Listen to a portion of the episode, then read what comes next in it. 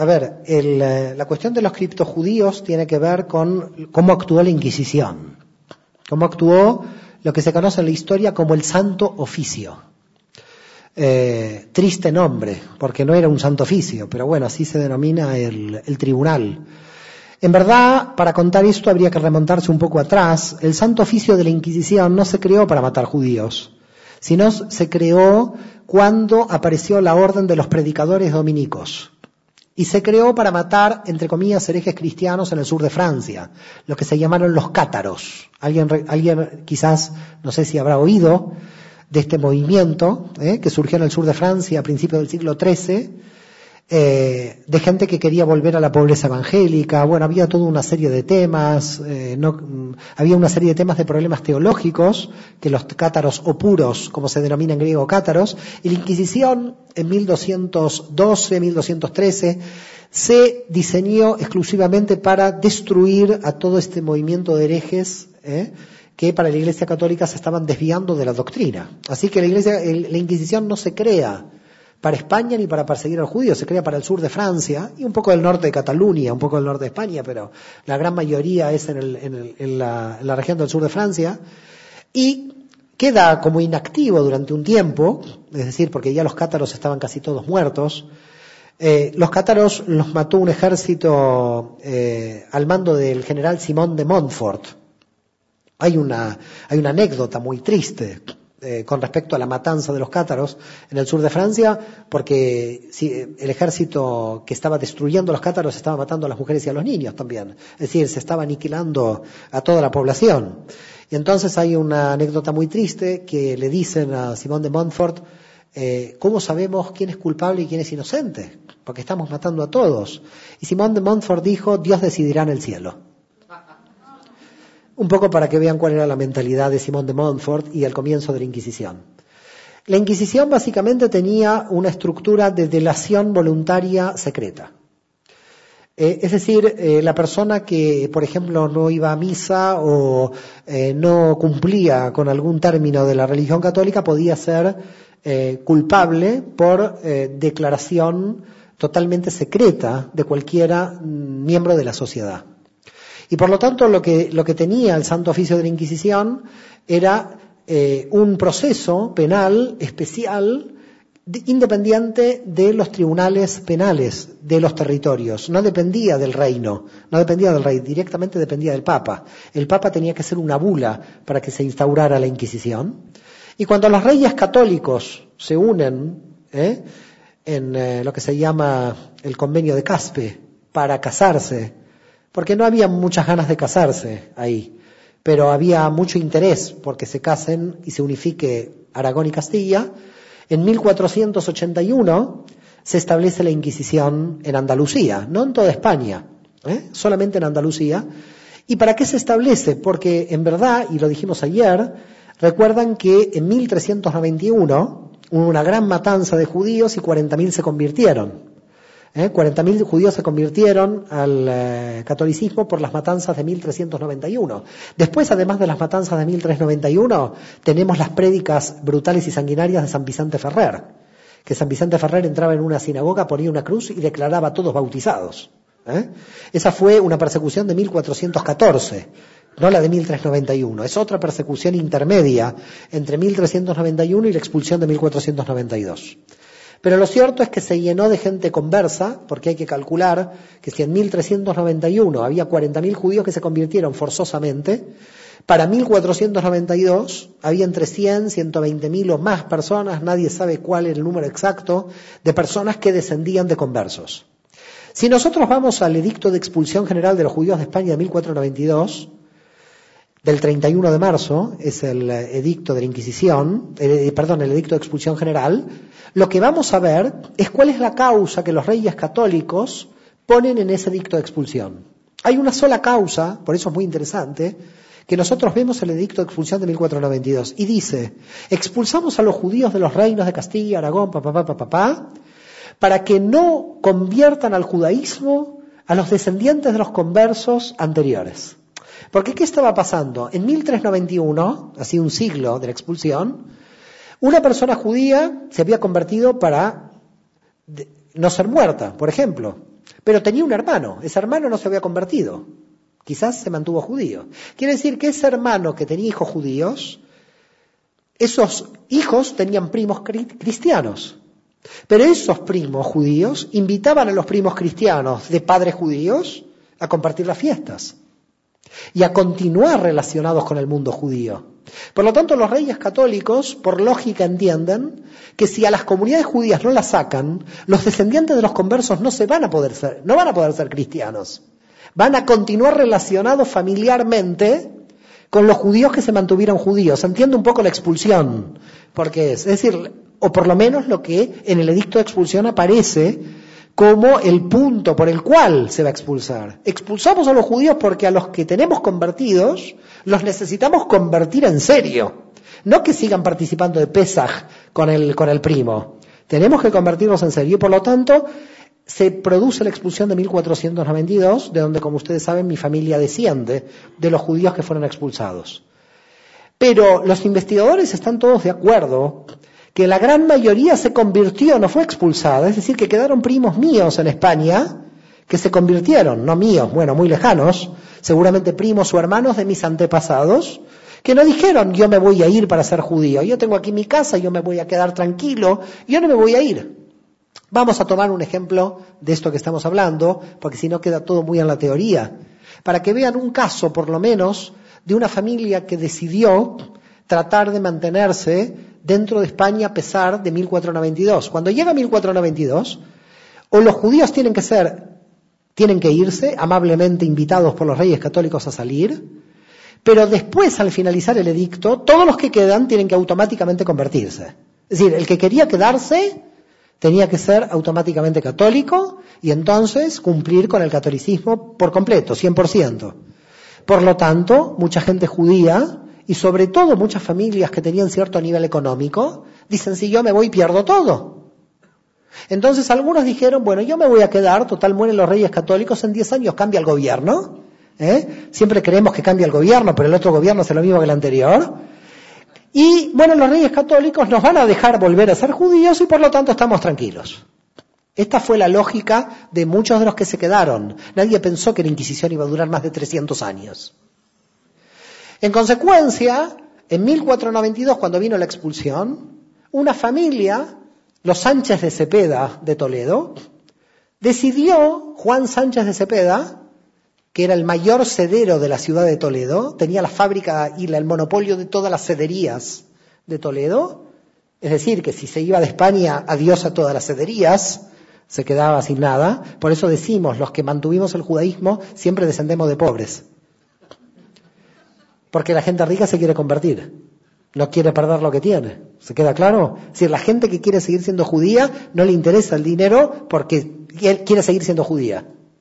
Entonces, aquellos que tenían intereses dicen, no, bueno, esto pasará, voy a ver cómo hago, me quedo aquí y yo voy a seguir siendo judío. A mí que no me moleste nadie. Pero estaba la Inquisición, ya instaurada.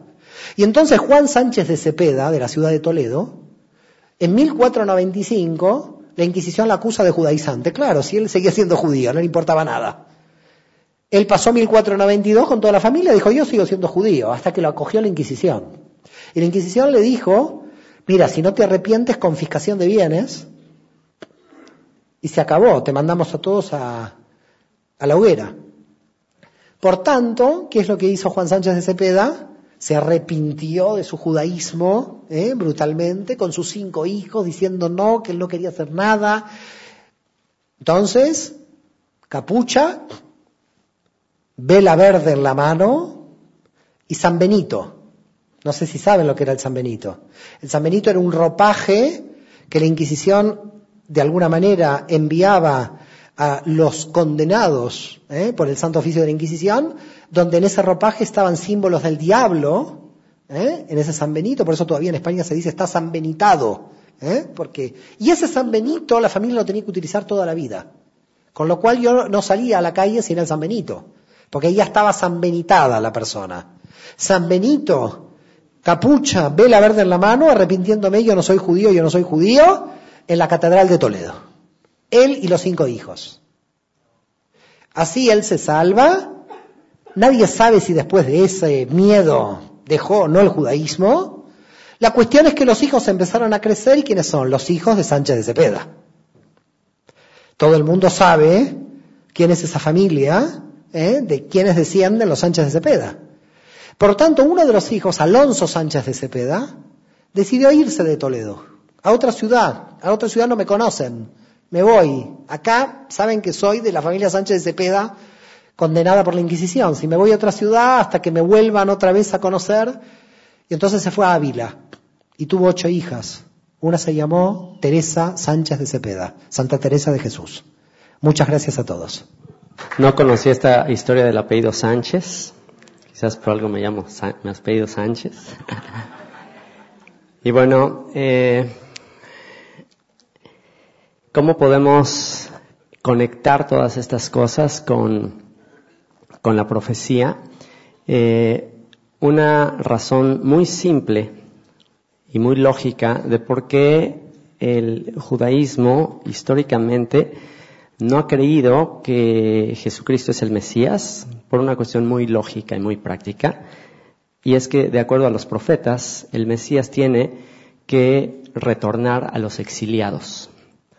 Si Jesús no ha retornado a los exiliados de Israel, entonces no puede ser el Mesías a menos que no había llegado el tiempo para retornar a los exiliados de Israel. Pero si esta es la generación donde los exiliados de Israel han de regresar eh, por medio del pastor de Israel, entonces podría ser que el judío por primera vez empiece a considerar que Jesús podría ser el Mesías, el que ha de levantar el tabernáculo caído de David.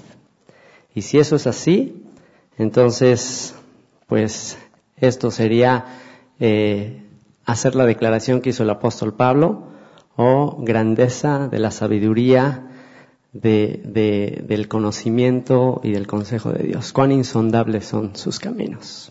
Esto sería algo que nos dejaría a todos con la boca cerrada. Y hay una, una canción con la que yo quisiera terminar en esta noche, y una vez más, no crean que todo esto que organizamos fue porque nuestros hijos cantaron aquí. Y se me hizo muy curioso que, que el tema con el que vamos a cerrar este seminario, eh, justamente la letra de esta canción, eh, algunas palabras de esta canción las mencionó Mario durante el seminario.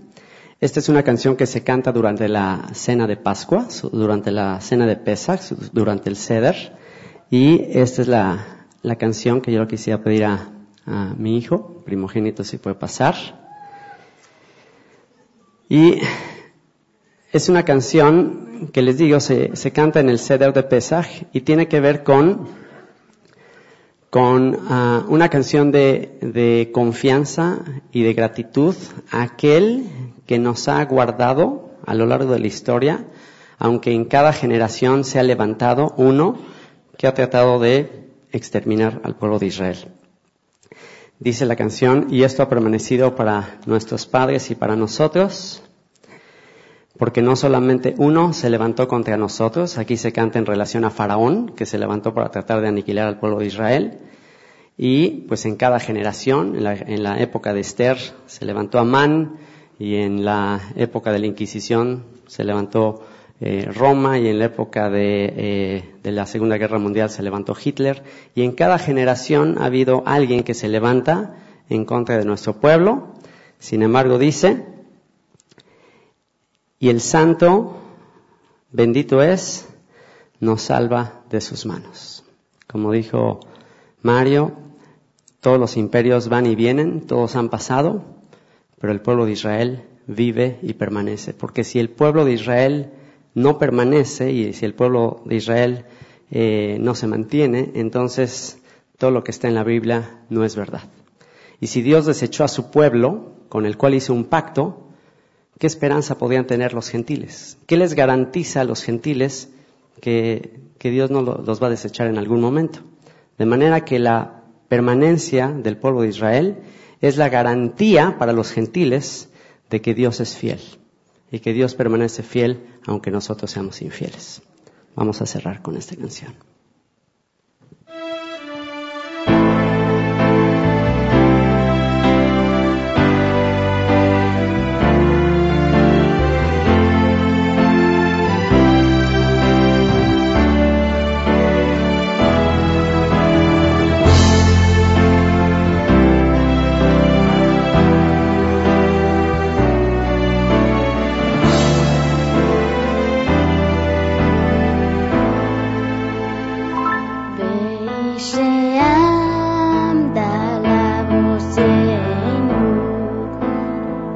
Ve